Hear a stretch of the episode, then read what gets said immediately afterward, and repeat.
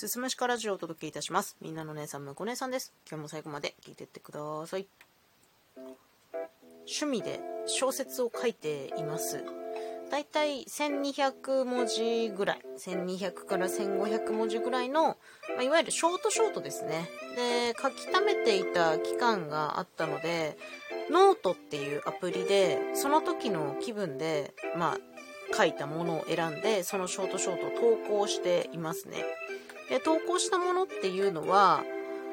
まあ、朗読ですとか、声劇に使っていいですよっていう形にしていて、で、まあ、その結果、ありがたいことに、ラジオトークの中で実際に朗読してくださる方が何名かいらっしゃってですね、まあ、それが私のモチベーションになっていたりするわけですよ。で、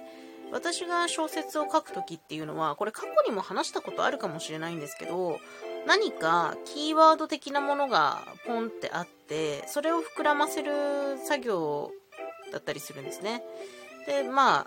その他には何か好きな歌を聴いて、そのイメージから書くことっていうのが、まあ、大体どっちか、キーワード的なものから書くか、曲を聴いて書くかのどっちかの、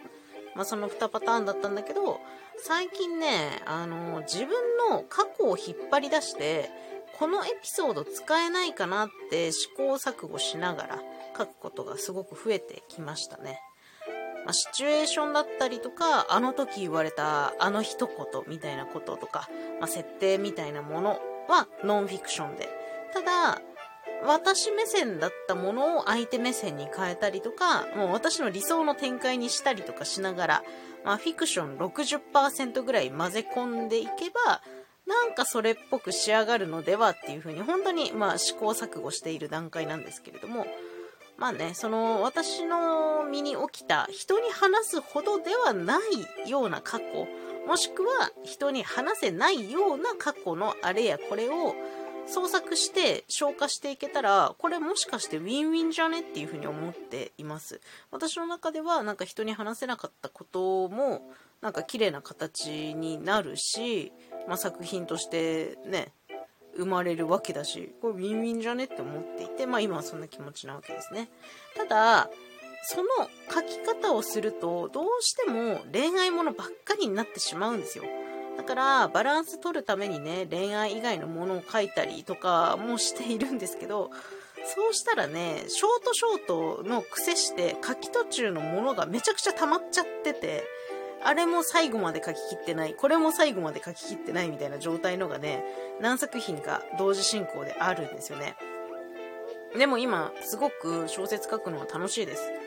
何かキーワード的なことで話を広げていったりとか、まあ、さっき言ったみたいに過去起きたことをテーマにするっていうのって、これ小説書くだけじゃなくて、音声配信する上でのトークの中身を詰めていく作業とすごく似ているなっていうふうに思うんですよね。だかこれはね、ちょっと希望的観測として言うんですけど、もしかしたら音声配信をこの2年間続けてきたことで、小説を書くための字の力みたいなものがレベルアップしているのではっていうね、ちょっとそんな予感がしていますけど、どうですかね？だからに似てるんだよ、すごく。その、音声配信するとき、その収録のネタを話すときっていうのも、例えば今日のことであれば、ショートショートを書いているっていうのと、プラスアルファは過去のことを広げて書くようにしているっていうこの2つのテーマで、この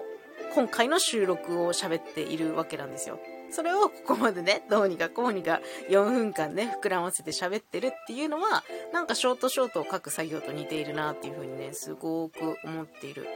だから、まあ、ショートショートを書くことでもしかしたら音声配信の力が伸びるかもしれないし、音声配信を続けていくことでショートショートがより良いものになる可能性もあるかもしれないし、まあ、どちらも何とも言えないんだけどね、なんか、どっちも頑張りたいなっていうふうにね、思いました。まあノートというアプリの方でですね、むこ姉さんという名前でショートショート投稿していますので、もし興味がありましたら、ぜひ読んでいただけたらというふうに思います。今日はね、最近楽しく書いているショートショートのお話でした。最後まで聞いていただいてありがとうございます。また次回もよろしくお願いします。